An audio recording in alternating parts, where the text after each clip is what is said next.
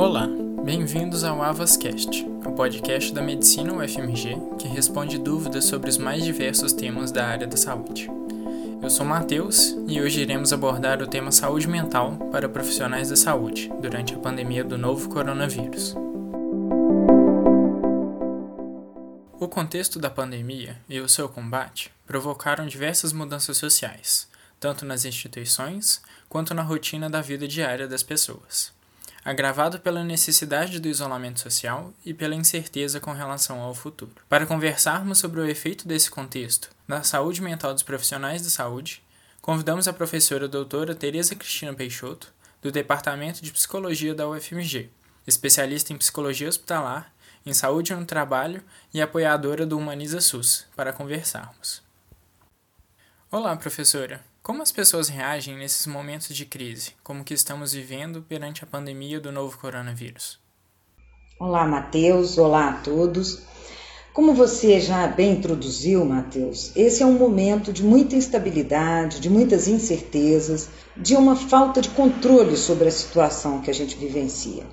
Então, é esperado que as pessoas se sintam tristes, angustiadas, ansiosas, inseguras, com medo, né? com medo inclusive de se contaminarem. É uma situação inclusive intensificada pelo isolamento social. Então, mecanismos de defesa perante esses sentimentos são esperados também, né? E, dentre eles, a gente pode identificar, por exemplo, confusão ou, ou letargia, as pessoas ficam mais lentas ou mais agitadas, né? ou, ou que não consigam trabalhar como trabalhavam antes. Então, é lógico que isso pode desencadear algum sofrimento psíquico ou até intensificar algum sofrimento que as pessoas já vinham sentindo. Né? E como ficam os profissionais da saúde que estão na linha de frente no cuidado com pessoas infectadas com coronavírus?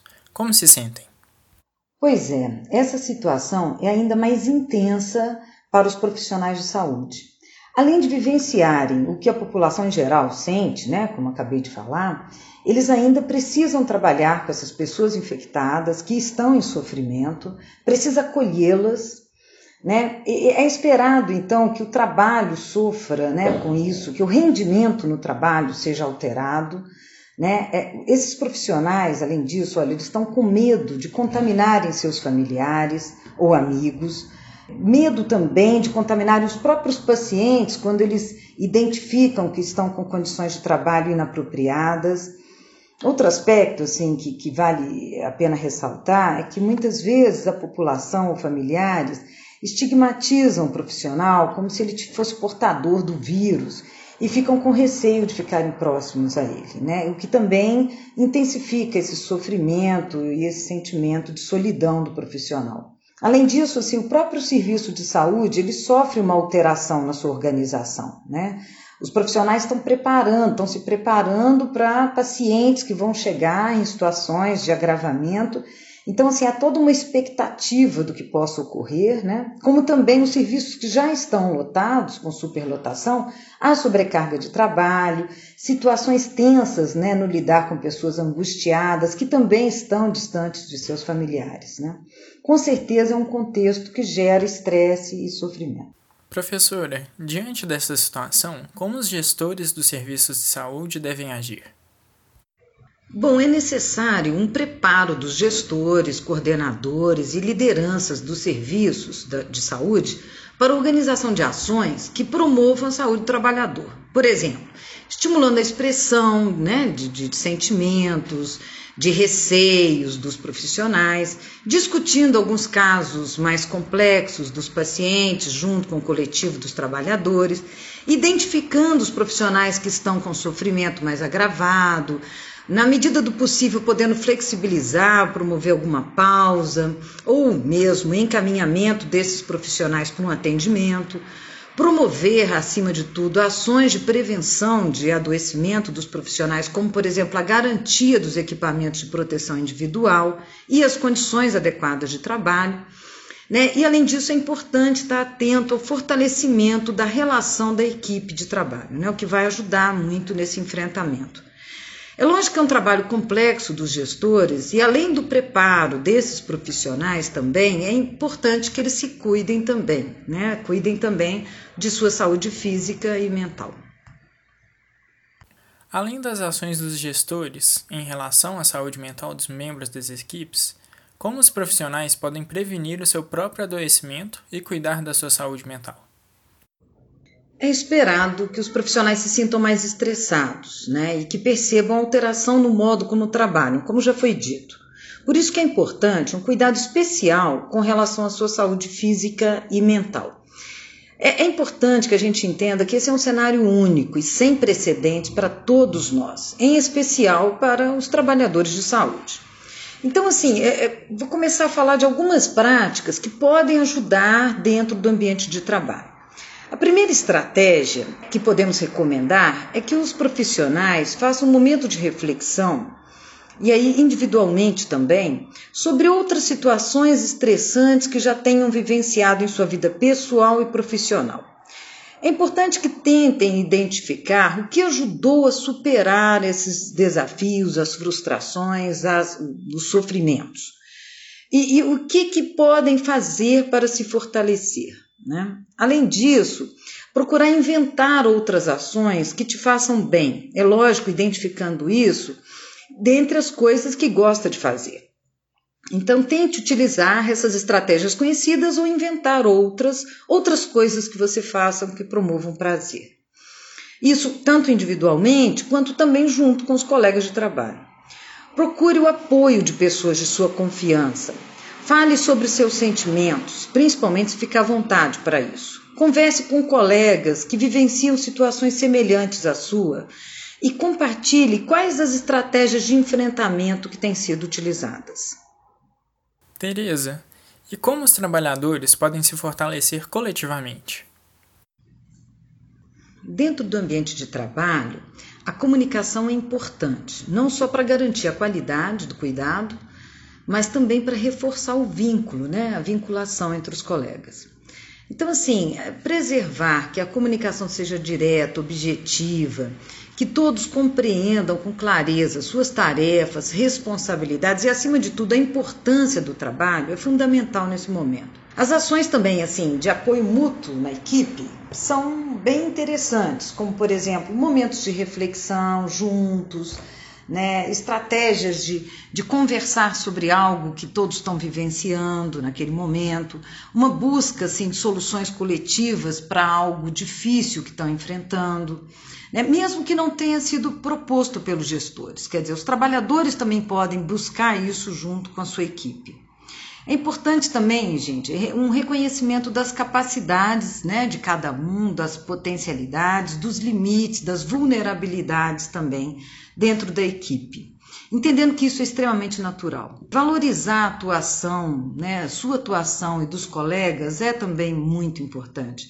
Entendendo assim que vocês estão fazendo o melhor que vocês podem fazer, mas que não dá para fazer tudo. O tudo não existe, né? Não dá para resolver todos os problemas dos indivíduos. Existem limites. E reconhecer isso é fundamental. Inclusive, reconhecer, assim, aqueles momentos que você precisa fazer pausas para descanso, por exemplo, propor junto ao grupo é, respiração, né, práticas de respiração, de alongamento, um cuidado especial com a alimentação, com a hidratação. Isso tudo é importante aí para garantir a saúde física e psicológica a longo prazo. Professora, além desses cuidados, como os profissionais podem aproveitar seus momentos de descanso em casa? É, os momentos em casa são preciosos para nos revitalizar. Mas é importante, ó, como primeiro ponto a gente pensar, é a quantidade de informações que a gente recebe aí por meio dos jornais, da televisão, do rádio. Então, assim, ao mesmo tempo que é importante a gente se manter atualizado, até a informação é bom para você saber se posicionar, saber se cuidar, o excesso da, de informação e por vários meios, ele pode ser angustiante e até paralisante. Portanto, é importante assim reduzir esse consumo de notícias. Selecione uma hora do dia ou duas no máximo, assim, para você ter essas informações e se manter atualizado, e principalmente em fontes confiáveis. Por exemplo, os sites da Organização Mundial de Saúde, das secretarias de saúde, tanto as estaduais quanto municipais, a Fiocruz, né, entre outros meios mais confiáveis, são importantes. Assim. Além disso, olha bem, manter o contato social, mesmo com esse distanciamento que a gente tem que preservar, é importante, né? É, é, tanto com familiares quanto com amigos também. Então aproveite os meios de comunicação à distância, né? A comunicação digital é um aliado importante, poderoso nesse momento. A gente deve entender então que essa distância física ela não é sinônimo de distância afetiva. Né? Além disso, assim, a conversa, a interação com os colegas, pessoas de confiança e pessoas que estejam vivendo então situações semelhantes é também muito muito valiosa nesse momento. Teresa, como os cuidados com a saúde física podem contribuir para melhorar a saúde mental? Nossa saúde mental e física estão diretamente relacionadas. Portanto, cuidar do sono, da sua alimentação e da hidratação de forma a se manter saudável é fundamental. Mantenha-se ativo também na medida do possível, praticando atividades e rotinas de autocuidado, principalmente as que promovam aí sensação de prazer e conforto em casa. Tente identificar quais hábitos e atividades você praticava antes, antes dessa situação de crise e que te ajudavam a lidar com as situações estressantes. É importante também não se esquecer de fazer aquilo que gosta.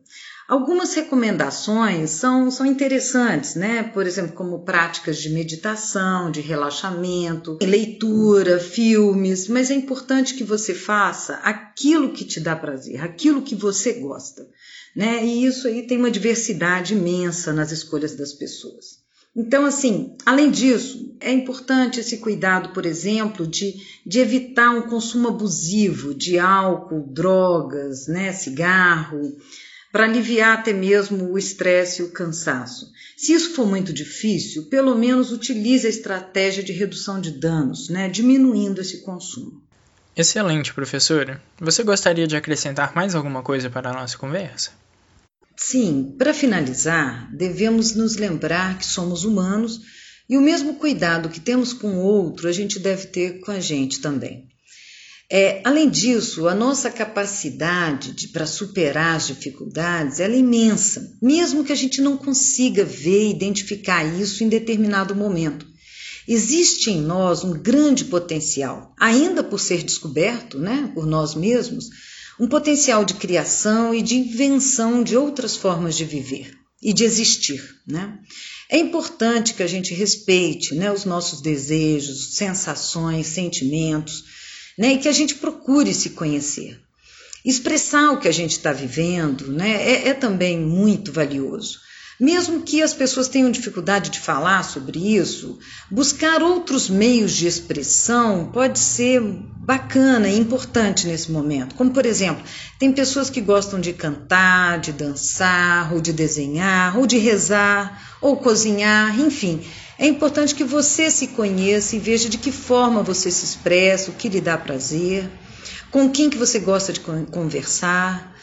É, e, e, gente, assim, se tiver dificuldade né, e muito sofrimento nesse momento, a busca de um profissional é um grande aliado, é, é muito valioso nesse momento, para preservar né, e para cuidar da sua saúde mental e física.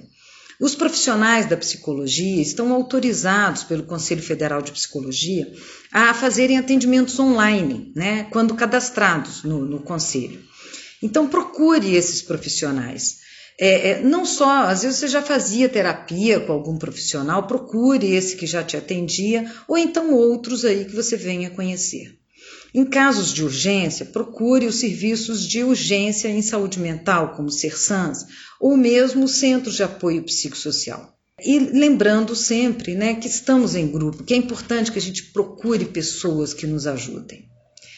Eu espero que esse momento de crise passe rápido e que a gente consiga transformá-lo de modo bem assertivo. Bom, agradecemos a professora Teresa pela entrevista e a vocês pela atenção. Nosso podcast termina por aqui. Esse conteúdo foi elaborado a partir de cartilhas de promoção à saúde mental para profissionais, elaboradas pelo projeto de extensão AIT, do Hospital das Clínicas.